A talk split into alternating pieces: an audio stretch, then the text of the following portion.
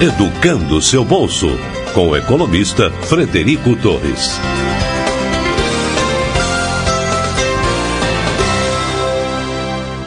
Olá, seja bem-vindo a mais uma edição do podcast do Educando Seu Bolso. Estou aqui hoje com o Flávio Rabelo, que é da Quero Bolsa, para a gente ter uma conversa bem legal sobre carreiras, sobre profissões, sobre educação né, educação superior, cursos uh, profissionalizantes, cursos de línguas, e, e como é que é possível facilitar o teu investimento na sua carreira, como é que é possível uh, financiar, obter um auxílio financeiro, uh, saber que faculdade escolher, conseguir validar o teu investimento.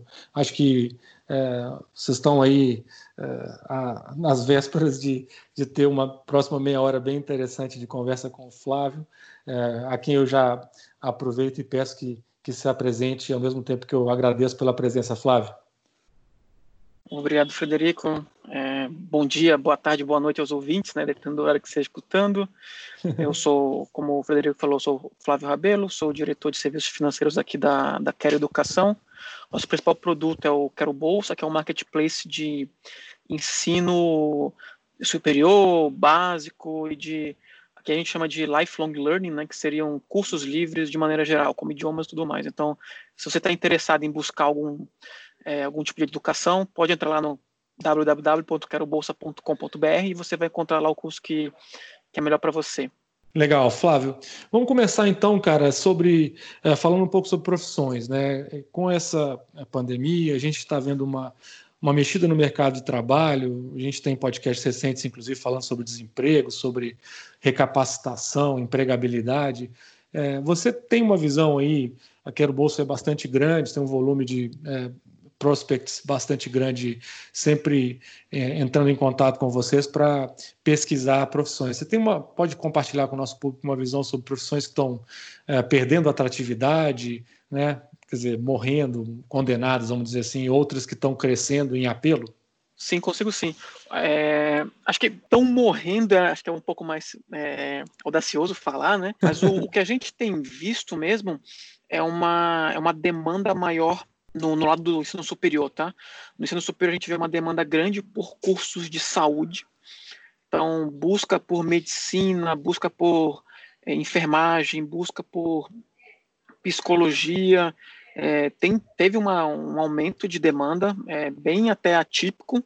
Medicina costuma ser um, um, curso muito procurado, mas por uma questão financeira mesmo, que é muito caro, né? Ele acaba as pessoas não não, não conseguindo por questões financeiras mesmo, mas esses cursos de saúde tiveram uma demanda muito alta. É, e a gente tem visto é, uma queda em alguns cursos que seriam mais tradicionais, principalmente ligados a negócios, né? Então, administração, de novo, não é que é um curso que está é, morrendo, mas nesse momento agora, no cenário de Covid, a gente vê que teve uma, uma queda quando a gente compara com o mesmo período anterior. Então, uhum. cursos mais relacionados ao negócio, aquela coisa mais escritório, tudo mais, a gente vê uma, uma, uma, queda de demanda, enquanto o curso de saúde tem, tem bombado ultimamente. Legal, isso é importante frisar que isso é um corte que vocês têm, ou seja, são, são é, dados da, da Quero Bolsa, que são, é, obviamente, pessoas que estão buscando por auxílio financeiro. É óbvio Exato. que no agregado, né, a, a, a repartição né, dos interesses pode ser um pouco diferente do que vocês conseguem enxergar aí, né? É, hoje o nosso site ele já tem anualmente 60 milhões de, de usuários, o que nos faz a gente ser o terceiro maior site de educação no Brasil. A gente só perde para o site do MEC e para um site de cursos livres que é global. Então a gente consegue ter uma visão muito, muito próxima do que seria o mercado, né? Então, é, exemplificando um pouco alguns cursos que caíram, né? Para te dar algum, alguns cursos bem específicos, né?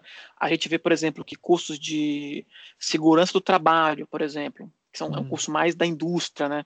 É, curso de logística, curso é, comércio exterior, gestão, gestão pública, que são cursos que estão muito mais a ver com aquela questão de business. Eles têm, têm uma queda comparativa. Agora, uhum. curso de medicina, odontologia, é, psicologia, tudo bombando, assim. Legal, uma, uma ascensão das áreas é, de saúde ou, ou, psicossociais aí mais em, em, evidência em função do, do cenário que a gente atravessa. Acho que é mais ou menos Exato. por aí. Bacana, bacana, Flávio. E, e, em relação a faculdades, cara, assim, as mais procuradas, é, você acha que tem a ver com, com o conceito CAPES, por exemplo? É, o que, que você pode dizer é, para o público jovem que está aí em busca de uma faculdade de como fazer para compará-las? É, você tem alguma coisa para compartilhar em relação a isso? Claro. Assim, eu acho que a primeira coisa, a gente tem que fazer uma distinção básica entre os, as faculdades públicas e privadas. Então, quando você olha realmente para uma faculdade privada, né, aqui é uma, tem uma dinâmica diferente da pública. Na pública, você costuma muito mais ver a proximidade da pessoa, ou então ela tem algum, tem algum conceito, por exemplo, cursos de engenharia da federal ou estadual de tal estado, às vezes tem um, tem um, uma marca mais forte, né? E a pessoa uhum. acaba se deslocando e tudo mais. Então, nesse, acho que nesse conceito acadêmico para pública isso faz sentido.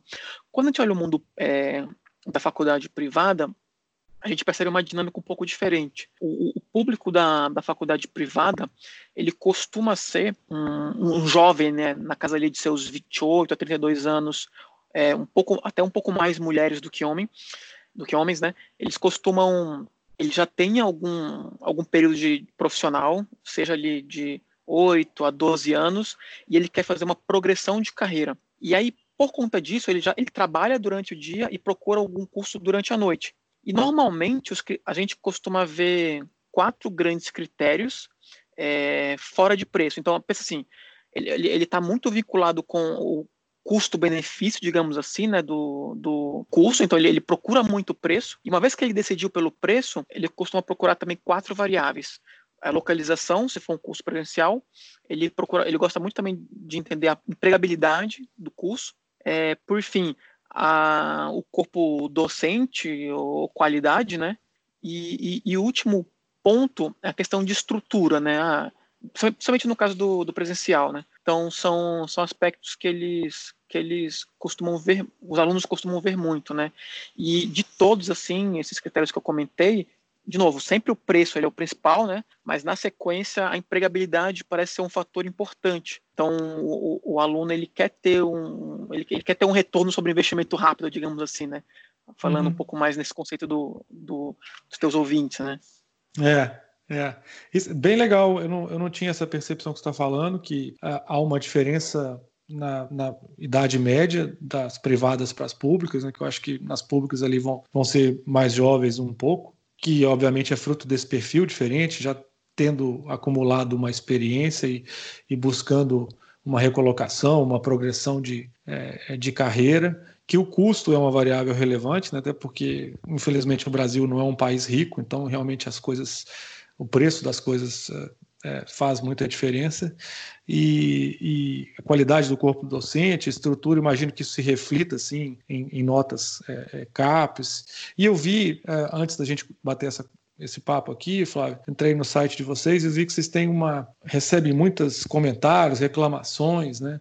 é, em relação às, às, faculdades que estão listadas lá, aquelas com as quais vocês têm é, acordos e que disponibilizam é, as bolsas. Imagino que tudo isso leve, é, seja levado em consideração quando um, um prospect de vocês aí está realmente tomando a decisão de para onde vai, que curso faz, que faculdade que contrata, não é isso? Exatamente. A gente, a gente faz questão de ser um marketplace onde a gente consegue dar transparência é, tanto de preço quanto de informação para os alunos. Então, hoje o Quero Bolsa ele é o melhor lugar para você pesquisar um, uma faculdade ou uma escola, um, um, curso livre, né, um curso de idiomas, por exemplo. Uhum. E, de fato, a gente deixa aberto para os alunos fazerem comentários. O que a gente percebe assim de padrão, né, generalizando, a gente costuma ver que quando há elogios, eles costumam ser muito voltados para para o corpo docente e normalmente as reclamações elas são mais é, comuns falando em relação ao, ao, ao, atendimento ao aluno. Então, fila, o aluno demora para poder contactar a instituição. Então, assim, obviamente isso depende de escola para escola, mas no geral a, a, foto é essa, né? Os alunos gostam do, dos professores, gostam da, da, estrutura da instituição. Quando há reclamações, eles, eles costumam ser muito mais do atendimento, demora, fila, o aluno fica sem resposta do lado mais processual, né? Não com relação à parte acadêmica. Tá, e, e isso está mudando um pouco? Vocês têm estatísticas das reclamações mais recentes? Imagino que mais escolas estejam em, em esquemas de, de ensino à distância. É, assim, a, a, gente, eu, eu, não, eu não vejo uma mudança nesse comportamento. Inclusive, a gente fez uma pesquisa logo no início do, do corona, pegando 20, as, as 20 maiores instituições do Brasil, e normalmente as reclamações elas eram desse tipo também, né? Era, era uma falta de posicionamento para os alunos. Então, tá. o, aluno, o aluno não reclamava, eh, não via tantas reclamações do tipo assim, ah, estou tendo aula online. Ele não reclama da qualidade da aula, mas ele reclama muito do, do da não transparência ou demora desse diálogo com o aluno. Tá, então, okay. assim, apesar de ser uma, é, um, uma dinâmica diferente, uma vez que você está falando de alunos que estão agora tendo aulas remotamente, mas você vê que o espírito é o mesmo, né? É, o, é, o, é a transparência, a demora para resolver os problemas, é, é esse, esse, é o problema chave que a gente vê normalmente.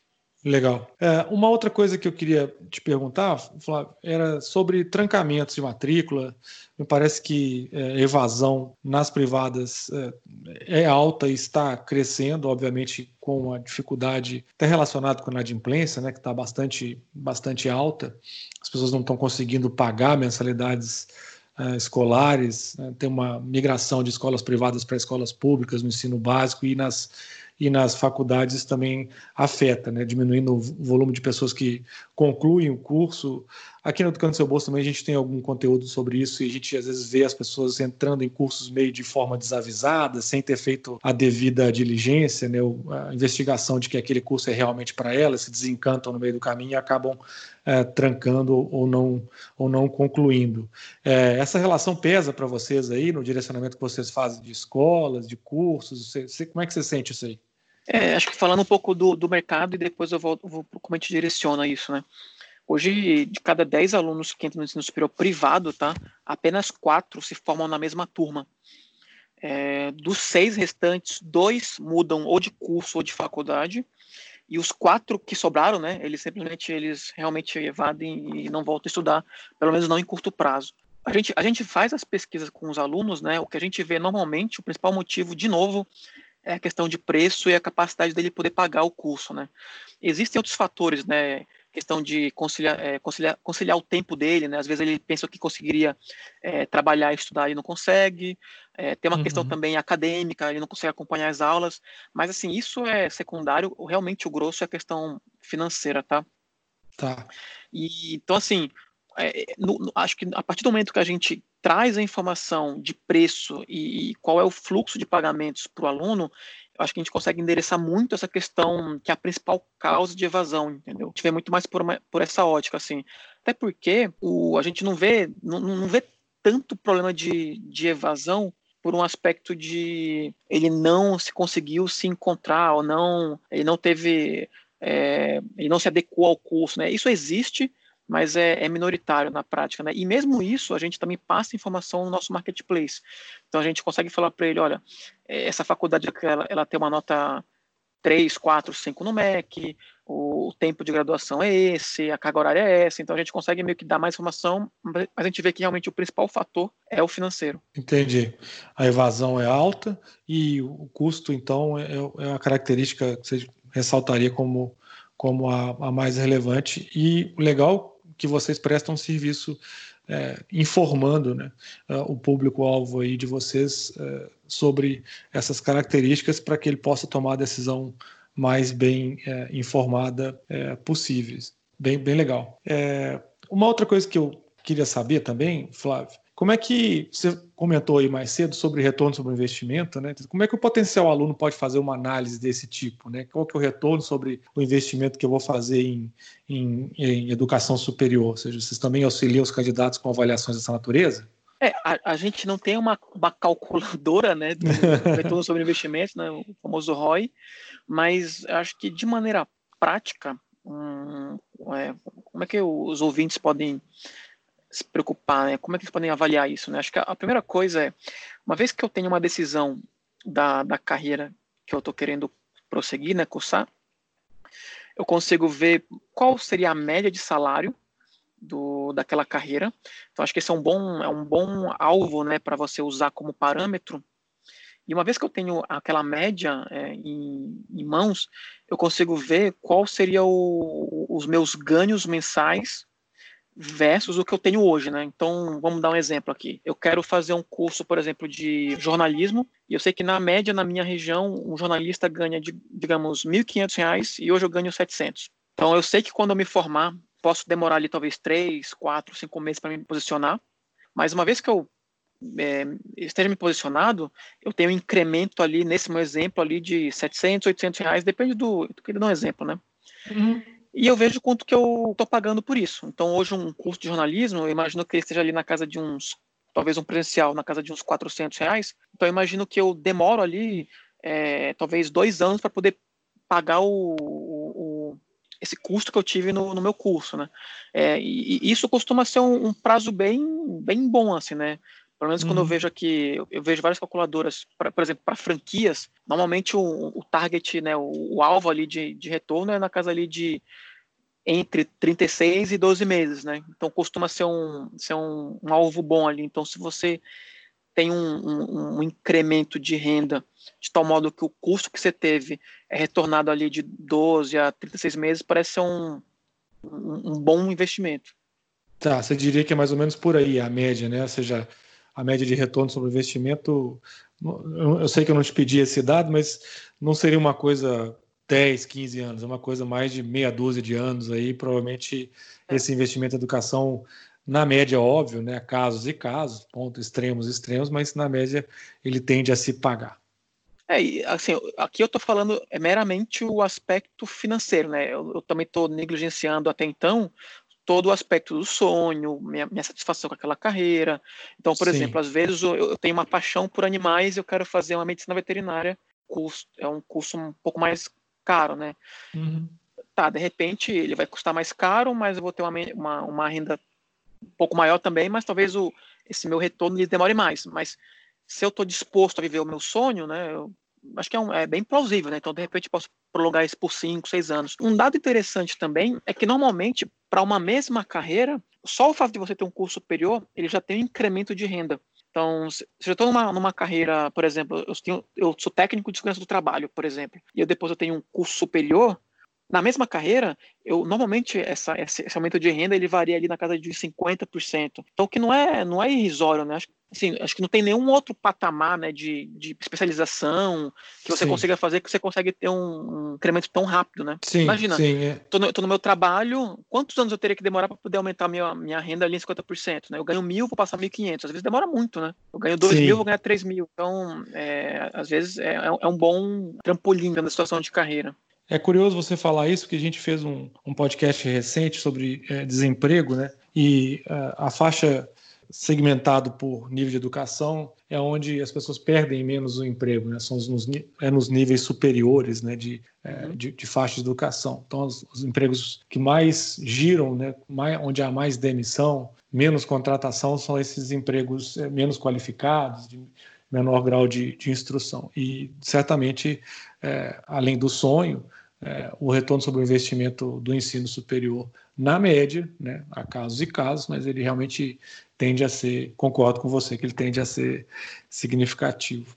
Bacana, cara. Em relação às faculdades, né, é, está havendo uma, uma, uma mexida grande nesse mercado, é, cresceram muito, prosperou, é, abriu-se muita é, faculdade privada, é, nos últimos 10, 15, 20 anos, e me parece que agora está havendo uma certa é, um movimento de, de fusões e, aquisições.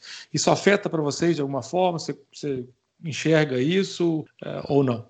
É, eu acho que hoje o nosso site ele é muito aderente ao mercado e o que você falou tem razão, né? Existe uma, uma um movimento de consolidação do, das faculdades, mas ainda assim, mesmo hoje, assim, ele, ele, ele, é relativamente pulverizado comparado com outros mercados, né? Então, a gente imagina que esse movimento que você comentou, ele deve continuar agora com, com, com a, essa crise do corona, principalmente porque as faculdades que têm, são menores, elas, elas são mais suscetíveis, né, a, a oscilação de caixa, então elas, assim, algumas vão quebrar, então elas são é um, é um alvo disponível para os grandes grupos, né?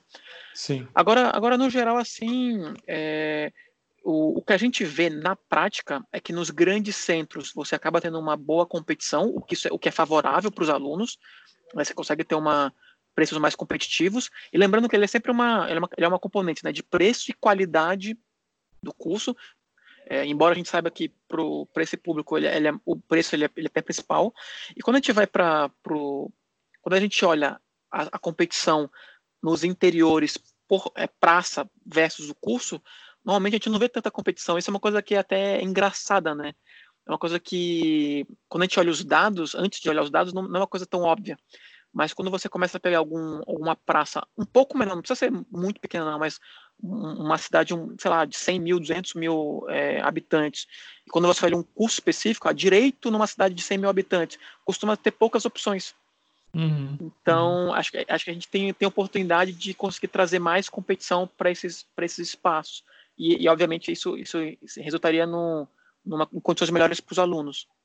Legal. Então, acho que se eu entendi bem, Flávio, você meio que está deixando uma certa dica aí também né, para os uh, estudantes ou, ou, interessados que vivem em grandes centros urbanos, é que realmente é, façam uma comparação mesmo, né, antes de é, irem para uma faculdade A ou B. Né, você tem provavelmente uma série de opções ali na tua na tua região e, e você pode encontrar uma combinação de, de custo e qualidade acadêmica um pouco melhor do que aquela sua é, primeira e mais óbvia, né? aquela que está na esquina da tua casa. Pode ser que tenha uma outra ali que não está tão longe, mas que vai te dar uma relação custo-benefício melhor. E eu acho que é, se for por aí, né, pela experiência que eu tive é, no site do Quero Bolsa, eu acho que vocês estão fazendo um bom trabalho. Se me permite, já vou te elogiar já aqui já, é, ao vivo, porque realmente vocês criaram, como você falou, um marketplace, né, um ambiente que consolida muita informação sobre é, aquele curso né, ou sobre aquela faculdade, muito ali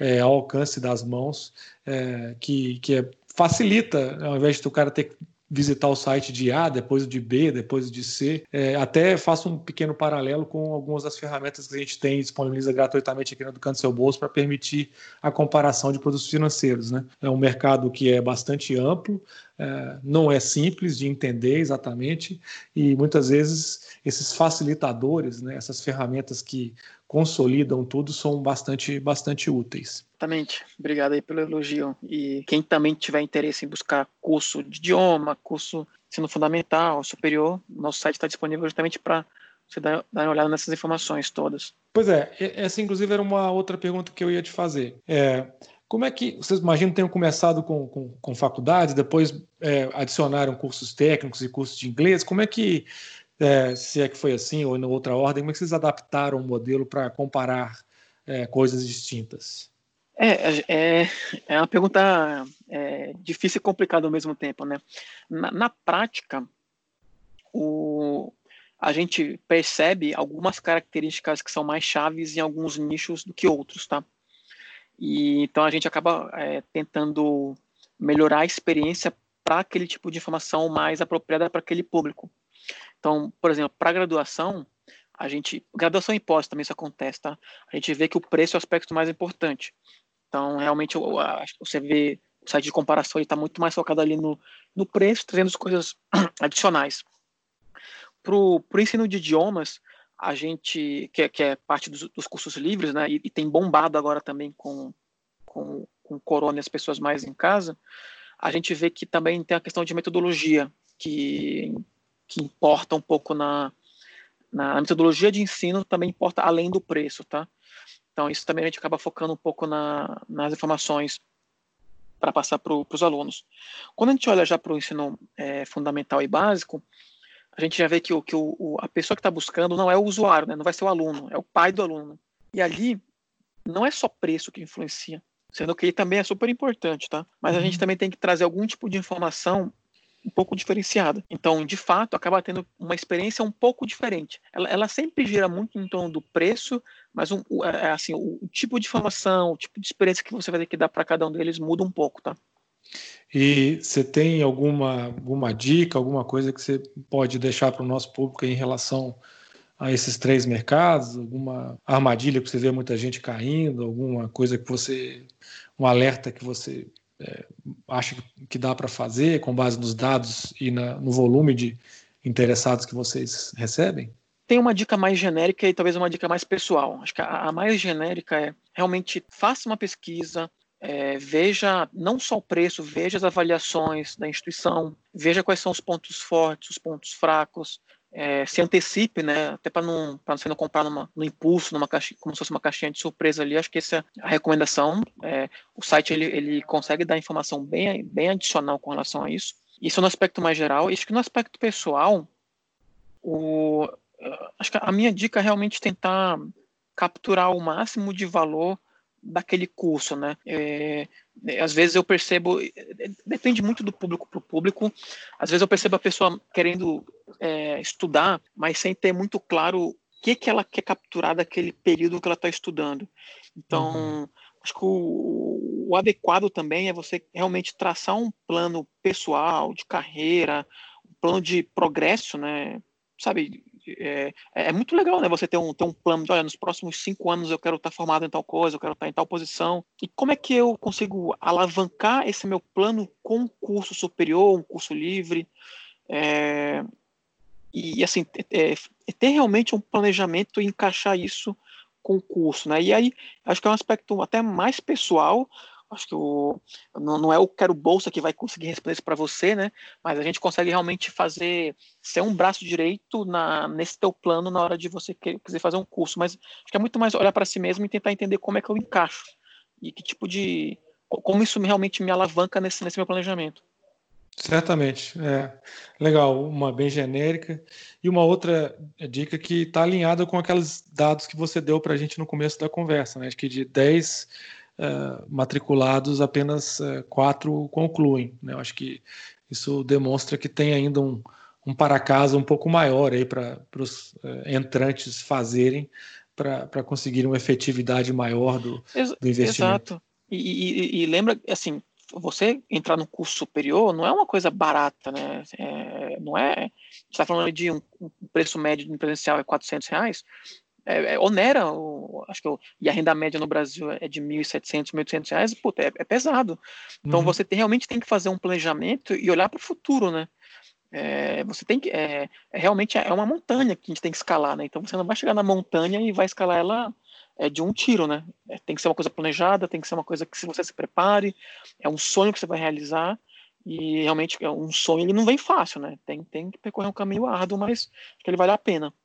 É, isso aí. Como quase tudo na vida do brasileiro é muito suado, por isso que é, eu fiquei feliz que vocês toparam conversar conosco, porque eu acho que realmente é, o trabalho que o Quero Bolsa está fazendo está tá bem, bem bacana. É, Flávio, Conversa boa, o tempo passa rápido, né? Como você me avisou, a gente já está aí batendo as portas do nosso limite de tempo. É, eu teria mais diversas perguntas para te fazer aí, mas eu quero fazer uma, uma última pergunta aí, é, que é em relação a, ao site de vocês. Né? A sistemática eu considero bastante abrangente, né? O serviço que vocês prestam, o valor que vocês agregam. E, e, a gente tem noção aqui no Educando Seu Bolso de, do trabalho que dá para fazer isso, muito embora a gente é bastante menor do que vocês, mas a gente tem algumas ferramentas também que buscam manter atualizado e disponível gratuitamente para o nosso público, e dá bastante trabalho manter isso né, atualizado, permitir respostas precisas né, de maneira é, tempestivas. Né? Como é que você pode falar um pouquinho para nós como é que vocês fazem isso aí, é, sobre o Quero Bolsa mesmo? Você já deu alguns números no começo, mas um pouco mais de, de, de tamanho de vocês? Tá, vou tentar responder em duas partes essa pergunta. Acho que a primeira é a questão realmente processual da, de atualização de informação. Acho que tem duas maneiras de você fazer isso, né? Acho que a primeira, a gente tem é, uma equipe vou, vou chamar duas equipes comerciais, uma mais focada na parte das instituições, outra mais focada na parte dos alunos. Então a gente consegue atualizar, principalmente informações de preço, através do, da equipe comercial que trata com as instituições. Então a gente tem uma equipe hoje, só nessa equipe a gente deve ter umas 35 pessoas, que, que é basicamente que faz o contato com as instituições. E do lado do aluno, a gente também deve ter uma equipe um pouco menor, se eu não me engano, são cinco a seis pessoas que ficam colhendo informações muito mais focadas diretamente para o aluno de, de, processos, tipo datas, datas, processos, tipo de documentos. Então a gente consegue meio que alavancar isso. E, e a segunda parte é realmente promover é, via tecnologia mesmo, um, quase que um, diria assim, uma arena, né, um fórum de informação, onde os alunos conseguem meio que trocar essa experiência deles, né? E uhum. então, quando a gente faz avaliações, a gente meio que deixa aberto para os alunos conseguirem fazer isso e, e a gente consegue alimentar o, a nossa nosso ecossistema de maneira orgânica. Então acho que esse é um, é um, é um bom mecanismo também que você consegue alavancar com, com, com a própria tecnologia. Em relação ao tamanho da empresa, hoje, dando alguns números, tá? Nós temos 500 pessoas trabalhando para levar mais alunos, pro, prover mais educação para as pessoas no Brasil. A gente fica sediado em São José dos Campos. A gente também tem um, uma sede grande em Sorocaba, onde hoje tem 100 pessoas que cuidam toda a parte de ensino fundamental. O nosso site é o melhorescola.com.br. É, é um site bem grande também, bem legal para os pais que querem buscar alunos ali para o ensino básico e fundamental. A gente também tem uma sede é, de mais ou menos umas 30, 40 pessoas na, na capital.